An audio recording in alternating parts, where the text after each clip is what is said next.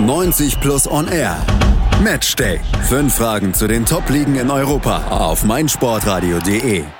90 plus on air auf meinsportradio.de. Wir schauen zurück auf das Wochenende in England und auf den achten Spieltag und natürlich auf das Spitzenspiel zwischen Liverpool und Man City. Das, was als Spitzenspiel ausgewiesen wurde, aber leider nicht ganz so stark war wie noch das Duell der beiden Mannschaften in der letzten Saison. Warum das so war und was sonst noch passiert ist am achten Spieltag, das kann uns Chris McCarthy, unser Experte von 90 plus, sicherlich erzählen. Hallo Chris.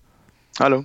Ja, gucken wir auf das Duell zwischen Liverpool und Man City. Sehen, dass es am Ende 0 zu 0 ausgegangen war. Auch deshalb, weil Riyad Mahrez fünf Minuten vor dem Ende einen Elfmeter verschossen hat. Deshalb geht die Serie von Man City mit 18 Spielen ohne Sieg in Liverpool weiter. Aber warum war es nicht so dieses Feuerwerk, was wir im letzten Jahr gesehen hatten, als es ja auch sehr torreich war und Liverpool am Ende das bessere Ende für sich hatte? Haben beide aus den Spielen der letzten Saison gelernt? Ähm, bei Manchester City würde ich auf jeden Fall sagen, dass sie aus den Spielen ähm, des Vorjahres gelernt haben. Ähm, Manchester City weiß, dass Liverpool gern intensiv spielt, gern versucht, seine Gegner zu überrennen. Und das war ja auch letztes Jahr beispielsweise in der Champions League so. Und dieses Mal hatte man das Gefühl, dass City am Anfang einfach dachte, wir lassen uns jetzt diesen, diesen Sturmlauf über uns ergehen. Man stand viel kompakter, ähm, ließ Liverpool einfach machen, die Anfangsphase, und konnte dann diese Phase auch ohne Gegentor überstehen. Und dann hat City immer mehr die Kontrolle über das Spiel gewonnen. Und ähm, ich denke auch, dass beide Teams, auch ein kleiner Faktor, den man nicht ähm, vergessen sollte, beide Teams wirkten ein bisschen müde von der Champions League, gerade Liverpool nach dem intensiven Spiel in Napoli. Also ähm, das ist auch ein Faktor, den man hier auf keinen Fall vergessen sollte. Und so ging es deshalb am Ende 0 zu 0 aus. Warum, das habe ich mich gefragt, als ich das Spiel gesehen habe, warum lässt Pep Guardiola Maretz den Elfmeter schießen? Ich meine, der hat eine miese Statistik. Zwei getroffen, drei nicht verwandelt. Ähm, und dann dieser Anlauf, bei dem man schon relativ schnell sagen konnte, der Löffel drüber. Ja, ähm, das habe ich mich auch gefragt, ehrlich gesagt. Also als er dann zum Punkt lief, habe ich auch gedacht, oh je, Mares macht den, glaube ich, nicht. Und ähm, ja, die, die Gründe dafür, ähm, zum einen saß Aguero bereits auf der Bank, also wurde ausgewechselt, sonst hätte er sicherlich geschossen.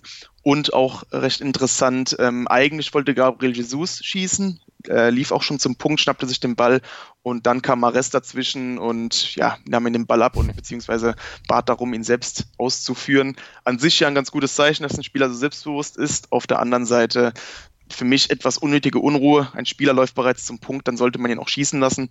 Aber naja, also schlechter Elfmeter noch dazu.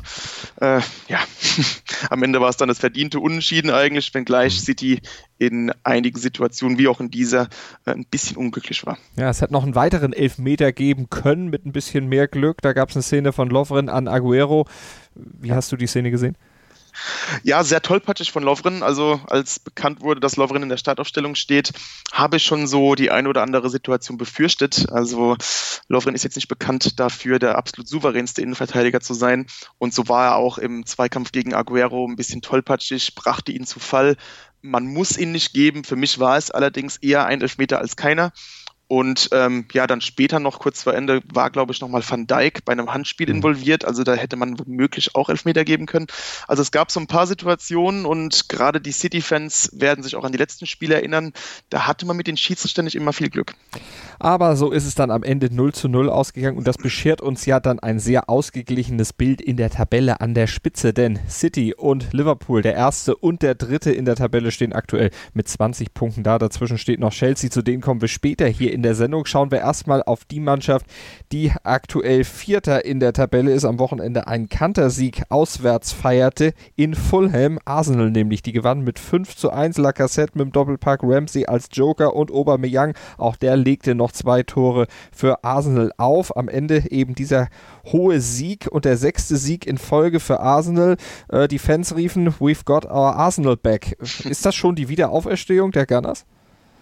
Ähm, das wäre wahrscheinlich ein bisschen zu früh, wenngleich natürlich die Zeichen jetzt immer verheißungsvoller werden. Ähm, es war gegen Fulham ein recht interessantes Spiel, gerade in der ersten Halbzeit, weil Fulham sehr aggressiv zu Werke ging, ähm, sehr früh presste. Man wusste, Arsenal tut sich ein bisschen schwer mit diesem neuen Spielstil, dass man von hinten raus das Spiel aufbaut. Man wusste, dass ein Mustafi da vielleicht nicht der allerbeste mit dem Ball am Fuß ist. Und so setzten die Cottagers die Gunners wirklich sehr unter Druck. Mhm. Und gleichzeitig spielte man auch sehr offensiv, sehr mutig. Und gerade deswegen hatte man ehrlich gesagt das, das Gefühl, dass Arsenal aufgrund der höheren individuellen Klasse Maße diese ja fast schon fahrlässige Ausrichtung der Heimmannschaft irgendwann ausnutzen würde. Und so war es auch. Man, man konnte dann immer mehr ähm, im Spiel erkennen, dass diese, dass diese Angriffe, die von Emery sicherlich einstudiert wurden, immer besser zur Geltung mhm. kamen und die, die Offensive, die klickte einfach bei Arsenal. Und ähm, ja, man, man merkt, allmählich kommt die Handschrift Emerys immer besser zur Geltung. Lacassette mit der Führung in der 29. Aber dann gab es ja auch kurz vor dem Pausenpfiff erstmal den Ausgleich. Schürle hatte zugeschlagen. Genau, und da sieht man auch, dass, dass Arsenal noch durchaus Probleme hat, auch wenn sie natürlich gerade die Ergebnisse einfahren.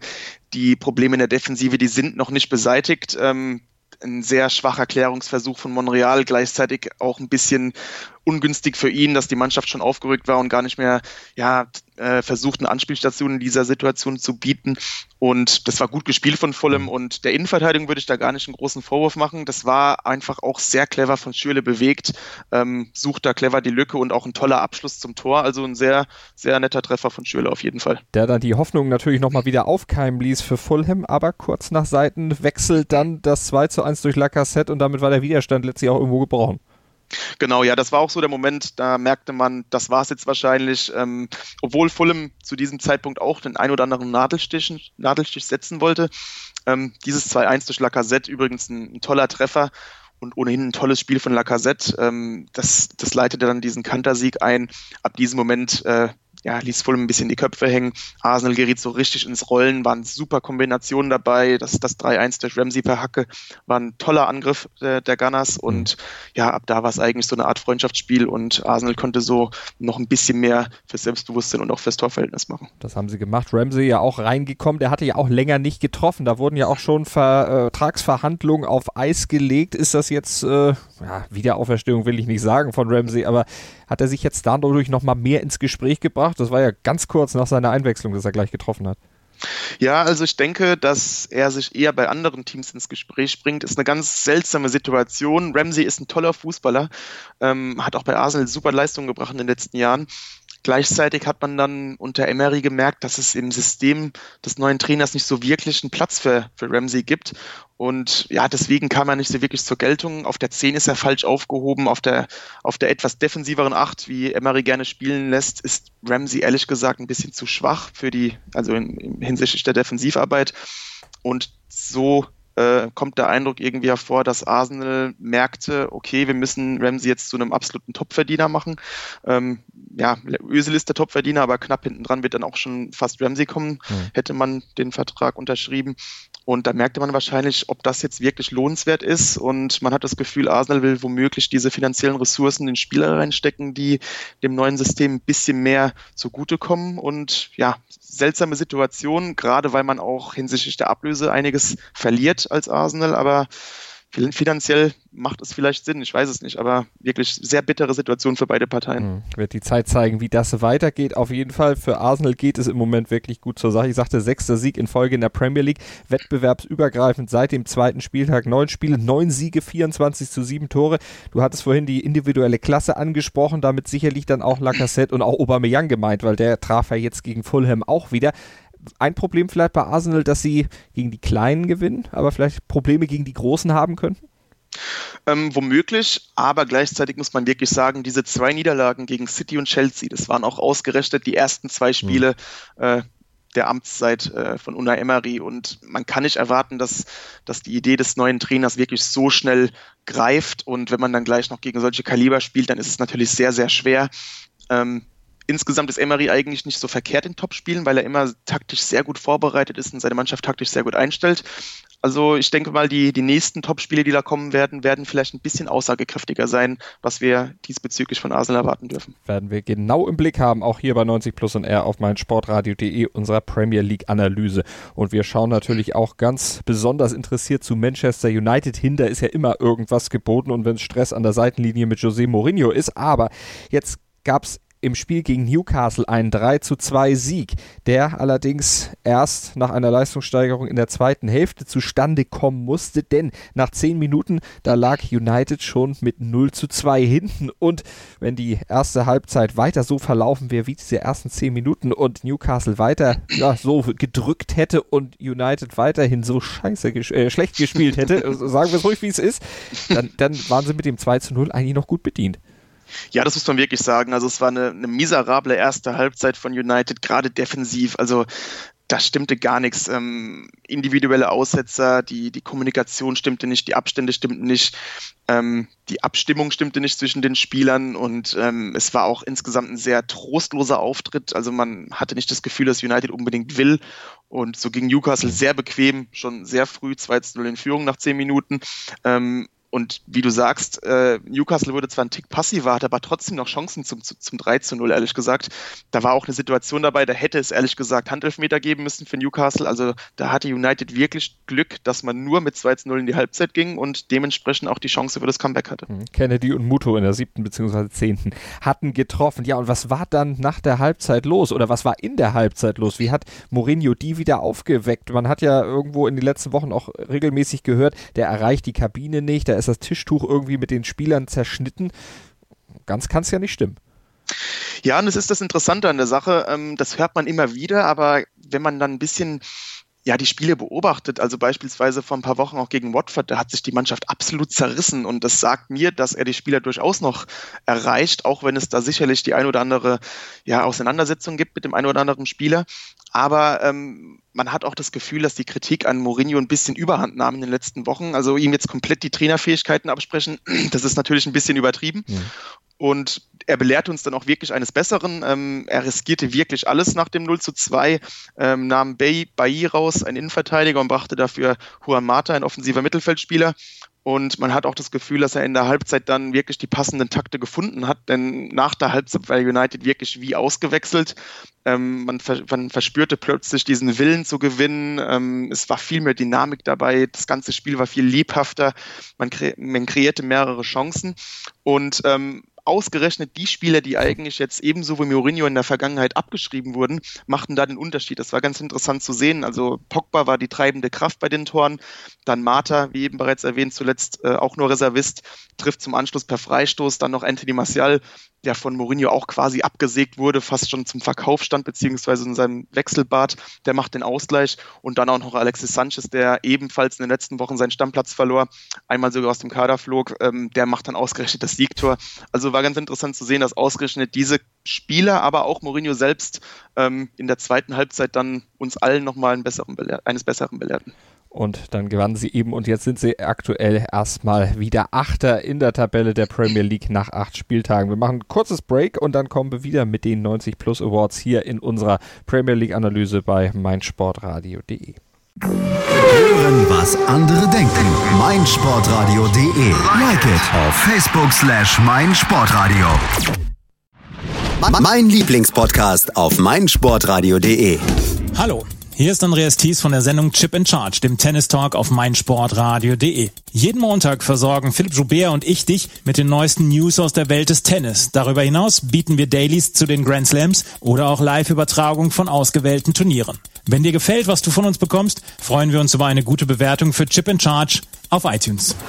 Dir gefällt, was du hörst?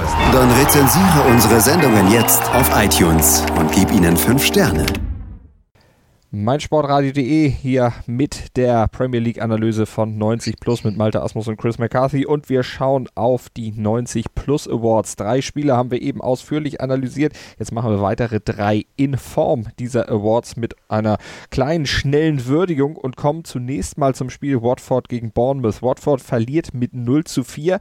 Brooks zweimal King und Wilson, die treffen für Bournemouth und das Ganze war dann schon nach der 47. Minute erledigt. Chris, wir haben Watford nach den ersten Spielen ja gelobt für den Start in die Saison. Vier Spiele, vier Siege. Seitdem schrumpfen sie so ein bisschen auf Normalmaß zurück und das verleiht ihnen dann den 90 Plus Award, den du genannt hast, Back to Earth.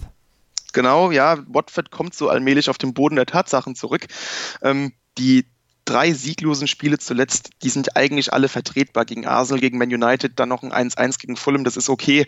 Ähm, aber dann jetzt zu Hause gegen Bournemouth 0-4, das ist natürlich eine absolute Klatsche, das darf eigentlich nicht passieren. Ähm, gerade nach dem tollen Auftakt in die Saison, obwohl Watford natürlich für mich persönlich sogar ein Abstiegskandidat war. Also man hat jetzt wirklich nicht so ein gutes Gefühl, wie es jetzt weitergeht, mhm. nach so einem, nach so einer Klatsche zu Hause. Und Watford muss wirklich aufpassen, dass man nicht jetzt irgendwie in eine Negativspirale rutscht und womöglich doch noch in die unteren Tabellenregionen rutscht. Und ja, erstmal nach diesem Spiel auf jeden Fall auf dem Boden der Tatsachen angelangt und deswegen auch der Award. Immerhin steht man auf Augenhöhe mit Manchester United, aber das äh, nur punktetechnisch, das heißt natürlich dann auch unter diesen Voraussetzungen, dass eben auch Manchester United nicht so besonders gut reingekommen ist in die Saison, haben wir eben schon vor der Pause drüber gesprochen. Kommen wir zum Duell Southampton gegen Chelsea. Chelsea gewinnt 3 zu 0 und verdient sich den Sarri Ball Award. Genau, und nicht zum ersten Mal meine ich. Ich glaube, den haben wir schon mal verliehen in dieser Saison. Mhm. Aber das ist einfach nur nochmal die Betonung, wie toll Chelsea in kürzester Zeit diese wirklich anspruchsvolle Spielphilosophie von Sari adaptiert hat. Und das war insbesondere gut beim 13-0 durch Alvaro Morata zu erkennen. Äh, Vorlage natürlich durch Eden Hazard. Und zuvor spielte Chelsea 31 erfolgreiche Pässe bis zu diesem Tor. Und das war dann auch die längste Passstaffette der Saison, die zu einem Tor führte. Und das ist natürlich dann auch einfach der Inbegriff des Sarri Balls und deswegen auch hier dieser Award. Und nochmal die Betonung, wie toll Chelsea momentan einfach diesen Sarri-Ball auch umsetzt. Morata schoss das dritte Tor, die Tore davor Hazard in der 30. und Barkley in der 57. Morata in der dritten Minute der Nachspielzeit erfolgreich. Und wir gucken noch auf Tottenham gegen Cardiff, sehen, dass Tottenham mal wieder eine Mannschaft aus den unteren Tabellenrängen geschlagen hat. Zwar nur mit 1 zu 0 durch ein Tor von Dyer in der achten Minute, aber man kann sagen, immer auf die Kleinen. Genau, ähm, Tottenham seit 2012 gegen Aufsteiger ähm, ungeschlagen. Das sind insgesamt 37 Spiele und so war es dann auch gegen Cardiff. Ähm, es war eine durchwachsene Leistung und wahrscheinlich hätte diese Leistung gegen ja, so circa 17 andere Teams der Liga nicht genügt zu einem Sieg, aber gegen Cardiff hat es gelangt. Und natürlich zu diesem Zeitpunkt, als Tottenham wirklich momentan mit viel Verletzungen kämpft, auch sehr ausgelaugt und ausgebrannt wirkt, äh, war es natürlich der perfekte Gegner zu diesem Zeitpunkt. Und natürlich konnte diese Serie immer auf die Kleinen gegen diese Aufsteiger dadurch auch fortgesetzt werden. Tottenham auf Platz 5 in der Tabelle mit 18 Punkten, punktgleich mit Arsenal auf 4 und Bournemouth, nee, Bournemouth hat zwei Punkte weniger auf Platz 6, bringt uns aber zur Ergebniszusammenfassung dieses Spieltags. Brighton schlägt West Ham mit 1 zu 0, Burnley und Huddersfield trennen sich 1 zu 1, Crystal Palace unterliegt Wolverhampton mit 0 zu 1 und Leicester verliert zu Hause gegen Everton mit 1 zu 2 in der Tabelle folgendes Bild, City, Chelsea und Liverpool auf den Plätzen 1 bis 3, alle mit 20 Punkten und auf den Abstiegsrängen rangieren momentan Huddersfield Town mit 3 Punkten auf 18, Newcastle United auf 19 mit 2 Punkten und Cardiff City auf 20 mit ebenfalls 2 Punkten. Fulham gerade noch so überm Strich mit 5 Punkten, punktgleich mit Southampton auf Platz 17 und West Ham bei 7 Punkten. Die haben ja auch verloren an diesem Wochenende.